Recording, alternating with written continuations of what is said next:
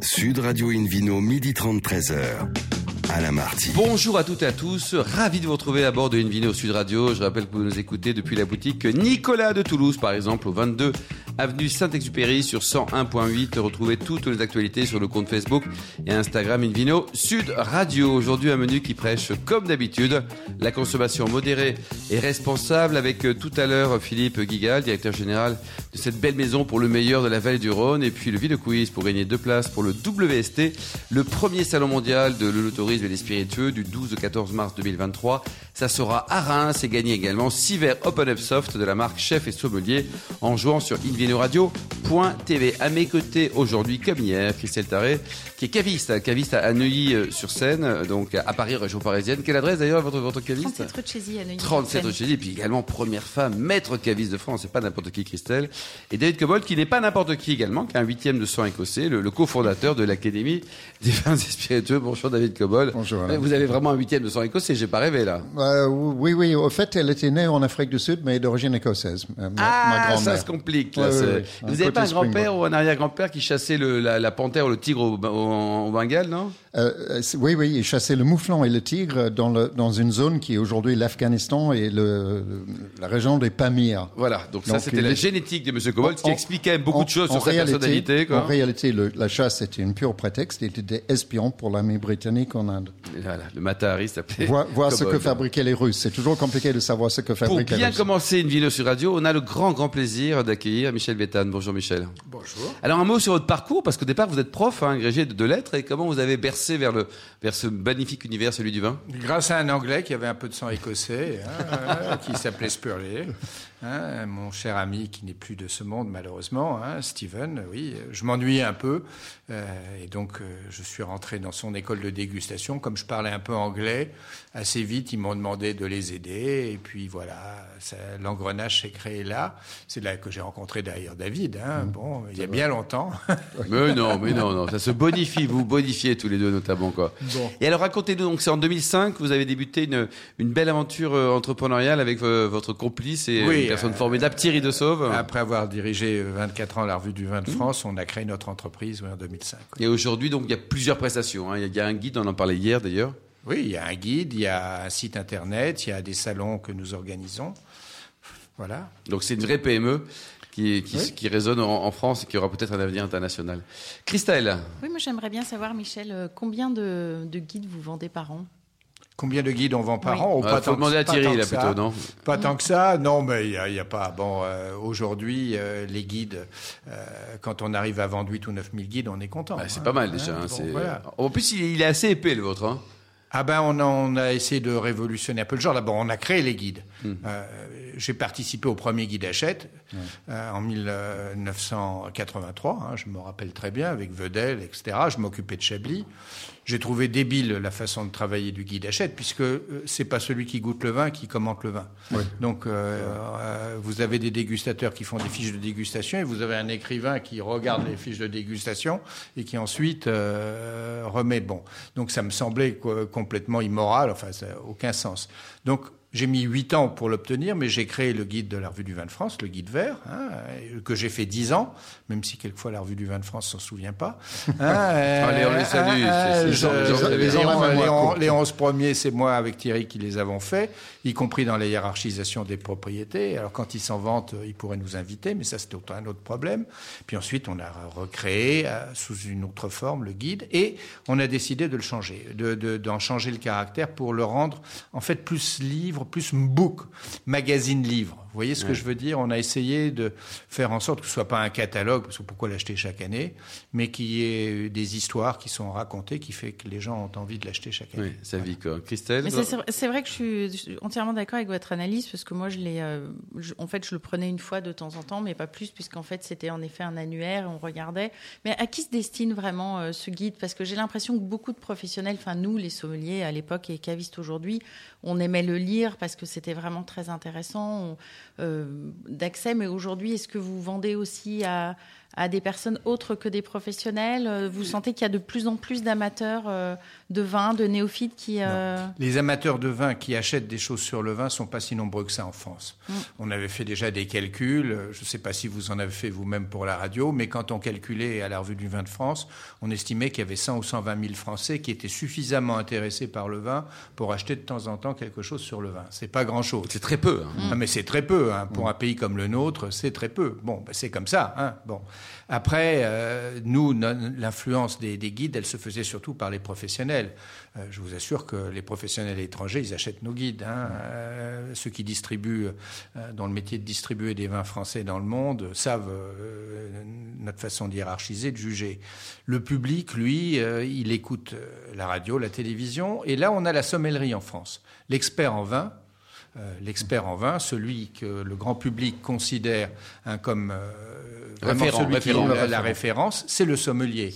Et c'est normal puisque la sommellerie, d'abord, euh, ils sont souvent très compétents, ils sont très bien organisés. Les restaurants, c'est quelque chose de très important qui intéresse la radio et la télévision et qui est moins marqué par la loi E20.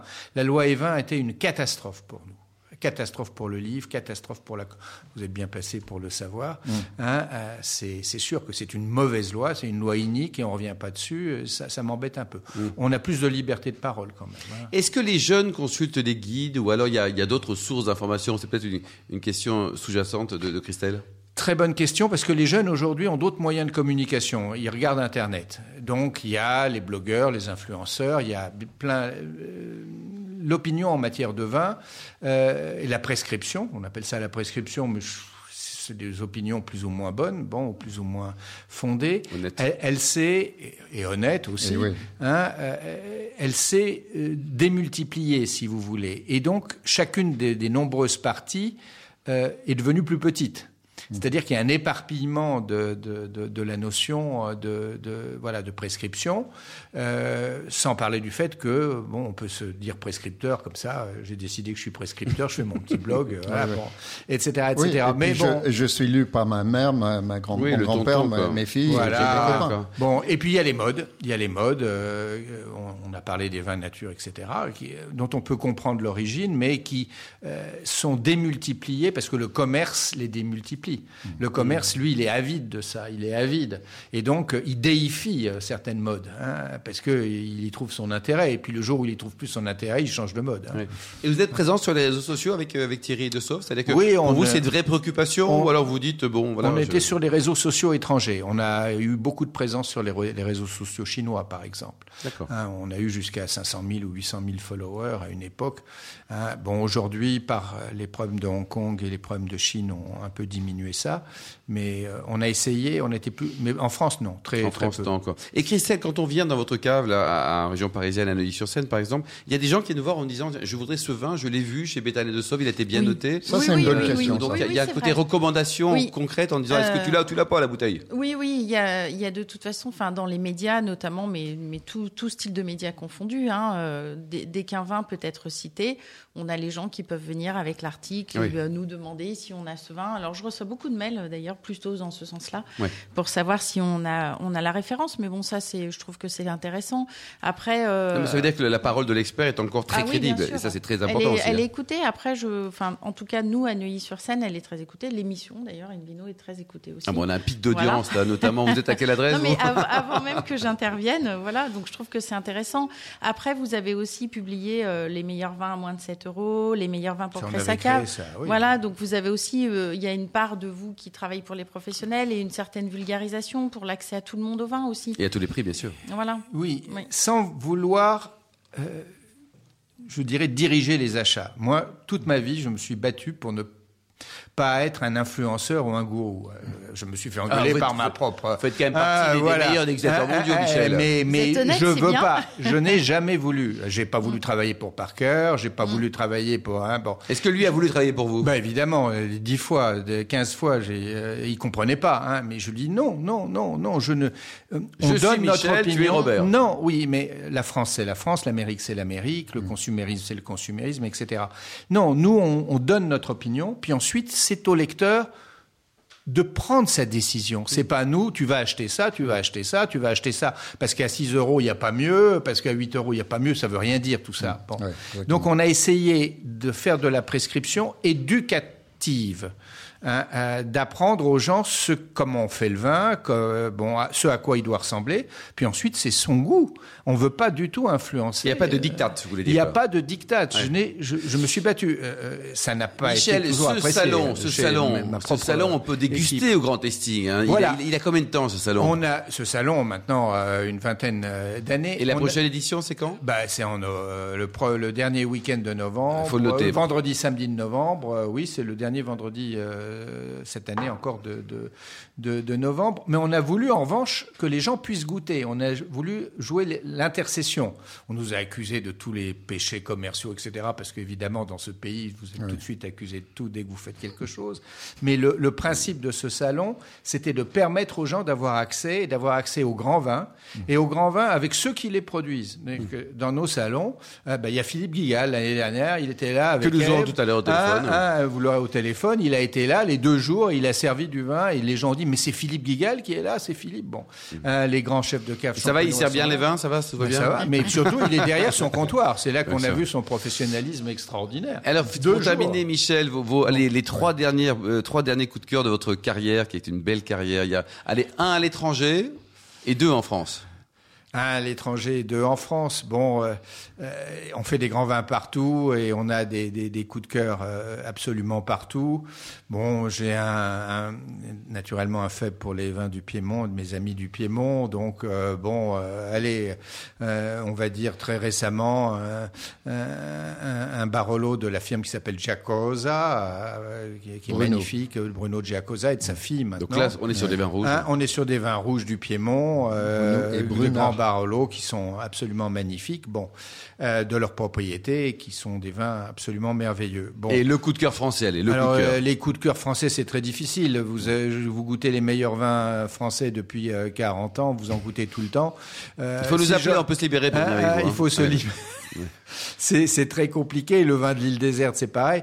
Euh, je sais pas. On, peut- on peut dire bon. Récemment, j'ai fait une dégustation de- des 22 derniers millésimes du domaine de la Romanée Conti pour un prochain livre qui paraîtra sur la Romanée. Ah, quand Conti. même Ah bah oui, non, mais si quelqu'un a goûté toutes les Romanée Conti en, en 20 ans, c'est bien moi. hein, Attends, puisque- Michel, tu Bon. peux nous donner un truc un peu plus accessible ouais. les Alors, tiens, un vin, non, mais un, un vin à moins de c'est- 10 euros. Vous me provoquez avec les coups de Non, cœur. Un, vin à moins de 10 producteur. euros, seul, ah bah oui. là, c'est très bon. Vous en trouvez encore pas mal en Beaujolais.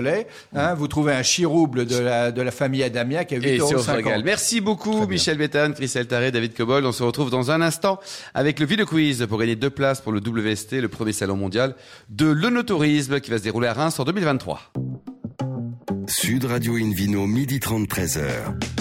Alain Marty. Retour chez le caviste Nicolas. Je rappelle, vous pouvez nous écouter depuis la boutique de Toulouse, au 22 avenue Saint-Exupéry sur 101.8. On vous remercie d'être toujours plus nombreux à nous suivre chaque week-end. Retrouvez-nous également sur notre compte Instagram Invino Sud Radio. On le retrouve, c'est David Cobold. Et puis le, le Ville Quiz de ce week-end, David. Alors, la question du week-end. Combien de bouteilles produit en moyenne la maison Georges Figaro à Cahors, dont Bertrand Gabriel Figaro est le propriétaire? Option A, 10 à 100.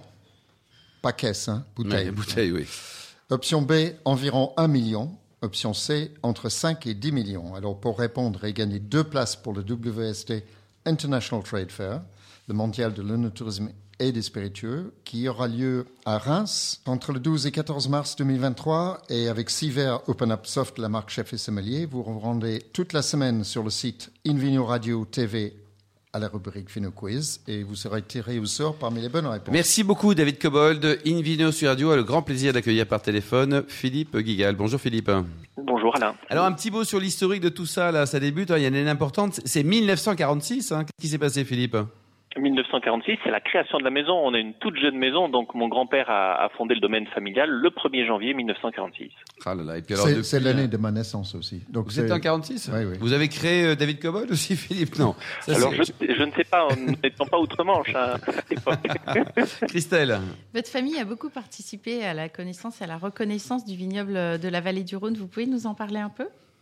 Oh, le vignoble de la vallée du Rhône est un grand vignoble qui malheureusement a été, euh, je ne sais pas si faut dire euh, oublié ou négligé, mais en tout cas on en parlait, on en parlait très très peu avant les années 80. Et c'est vrai que ben, il a fallu, euh, il a fallu de l'énergie. Il a fallu l'énergie euh, d'un grand-père, d'un papa, d'autres personnages. Je pense à Georges Vernet à Condrieu, et puis euh, et puis la famille Chave à, l'Ermitage, bien sûr. Des, des, gens en fait qui, qui ont qui ont expliqué au monde entier que ben, la vallée du Rhône, c'était pas simplement le petit verre de Côte du Rhône qu'on buvait sur le zinc pour 5 francs. C'était aussi des grands vins, des grands châteaux neufs, des grands ermitages, des grands côtes rôtis. Christelle? Et d'ailleurs, Guigal aujourd'hui, c'est combien d'hectares en tout? Pour combien d'appellations Gigal, ça a bougé un petit peu. Euh, donc euh, l'ADN de la maison est, est, septentrional. Donc on a la, le bonheur d'avoir 75 hectares de vignes en Rhône septentrional. Donc ça comprend les appellations Côte-Rôtie, Condrieu, Hermitage, Saint-Joseph et Croz-Hermitage. Voilà. Plus récemment, en 2017, euh, l'arrivée du château de Nalis au cœur de Châteauneuf-du-Pape, avec une propriété euh, exceptionnelle de 77 hectares. Et puis notre actualité, c'est euh, le château d'Acaria. Donc le château d'Acaria, qui est situé à, à, Tavel et en Lirac. Voilà, c'est une propriété historique. On est en train de parler de 1575 pour euh, les premières productions de vin à Acaria sur une superficie de 100 hectares. Alors on parle peut-être, on parle souvent des rouges de cette belle région de la vallée du Rhône septentrionale. Parlons un peu des blancs, parce qu'il y, y, a quand même des, des pépites aussi sur les blancs, Philippe. Oui, on a des grands blancs. Alors, euh, on a beaucoup parlé, euh, je dirais, des, des, grands blancs du Nord. Donc, évidemment, Condrieu. Hein, je suis euh, ici à quelques quelques kilomètres de l'appellation Condrieu, mais il y a les grands ermitages blancs, il y a les Saint-Joseph blancs qui sont merveilleux. Gros Hermitage et puis et puis on peut également citer citer Saint-Péret. il y a des grands blancs dans le sud également. Hein. On, les gens sont surpris par l'équilibre des blancs, des grands Châteauneuf du Pape blanc, des Lirac blancs, des Côtes du Rhône blancs, voilà, qui sont qui sont des vins qui prennent de plus en plus d'importance sur les cartes de restaurants et, et dans les caves des amateurs. Michel Béthane, vous en pensez quoi? Vous vous confirmez qu'on trouve des, des grands blancs dans bah, pas de région, mais notamment dans la vallée du Rhône ah bah, Bien sûr qu'on en trouve dans la vallée du Rhône, dans le nord comme dans le sud. Et je suis très heureux que euh, voilà que Philippe euh, ait contribué à agrandir la maison dans le sud, hein, parce que c'est ce qui lui manquait, voilà. Et maintenant, ça y est, il a, il a ce qu'il faut. La grande vallée du Rhône, on va dire. Christelle. Un peu de vin rosé aussi, Philippe, ou pas? Alors, du vin rosé, euh, historiquement, au sein de la maison Guigal, oui, puisque bon, nous avons une, une triple activité de, de, propriétaires, de vinificateurs et de négociants éleveurs. Et c'est vrai que les gens sont surpris d'apprendre que, que le premier euh, millésime de, de, Tavel commercialisé par la maison Guigal, c'est le millésime 1942. Oui. Alors, il y a quelque chose d'intéressant, c'est qu'on vient de parler de la création de la maison en 1946, et moi, je suis en train de vous parler de 42. Ça veut dire quelque chose qui paraît euh, complètement hallucinant aujourd'hui, c'est qu'en 1946, mon grand-père vendait des Tavel de 4 ans. Parce que Tavel, contrairement à la plupart des rosés, ce sont des grands rosés de gastronomie, ce sont des rosés de terroir, Absolument. et ils ont des capacités de vieillissement qui n'existent pas forcément dans les autres appellations. David Cobal, et en plus, le Tavel, il est vraiment rosé, hein, contrairement à d'autres rosés qui sont pas rosés, qui sont blancs. C'est un vrai rosé. hein. C'est un vrai rosé. Voilà. Ouais. Et vous, vous aimez les vrais rosés, David hein Oui. Le rosé doit être rosé. Donc, Michel, Bordeaux, pensez- Euh, Bordeaux qu'à faire, oui, qu'il y a qu'un rosé soit rosé, parce que si un rosé c'est un visage pâle, hein, autant l'appeler visage pâle. Hein. Euh, Bon, Christelle. Et comment se porte la commercialisation justement de, de, ce vin de Tavel qui va à l'encontre du rosé très clair Alors, euh, il y, a, plusieurs façons de répondre à cette question. Bon, moi, j'ai une, façon un peu humoristique d'y répondre.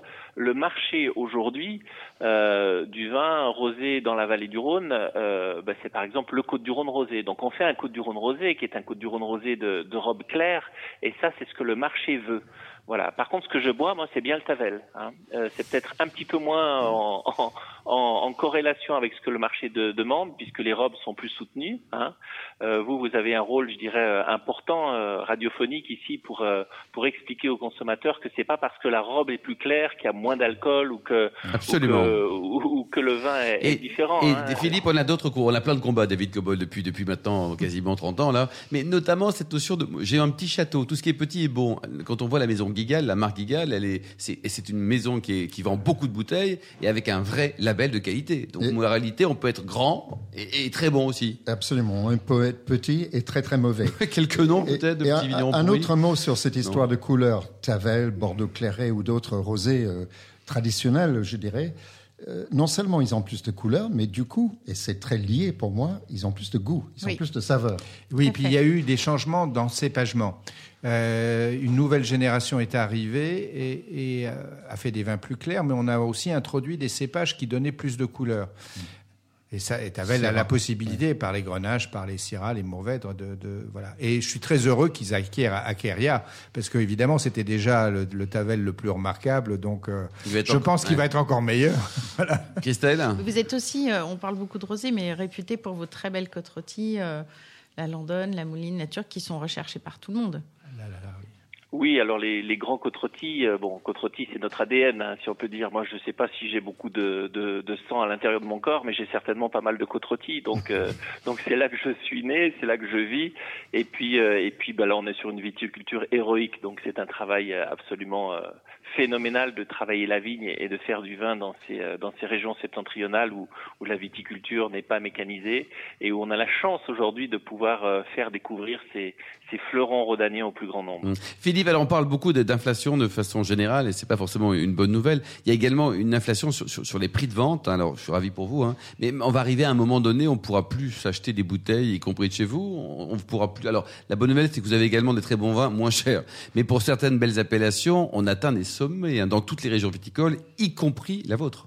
Oui, je suis d'accord avec vous. On, voit, je dirais, une, on peut dire une raréfaction des, grands vins et globalement les prix montent. Après, je dirais qu'à ce petit jeu-là, la vallée du Rhône n'est pas la moins bien placée, euh, bien au contraire. Hmm. On a la chance de garder encore des, euh, des rapports plaisir-prix euh, excellents. Bah, les Saint-Joseph, par exemple, c'est pas très cher et c'est très bon. Voilà, Saint-Joseph, hein. un Gros Hermitage, c'est pas très cher et on a vraiment beaucoup de plaisir avec avec ces bouteilles-là. Et puis et puis côte même une appellation côte il y a différents différents niveaux.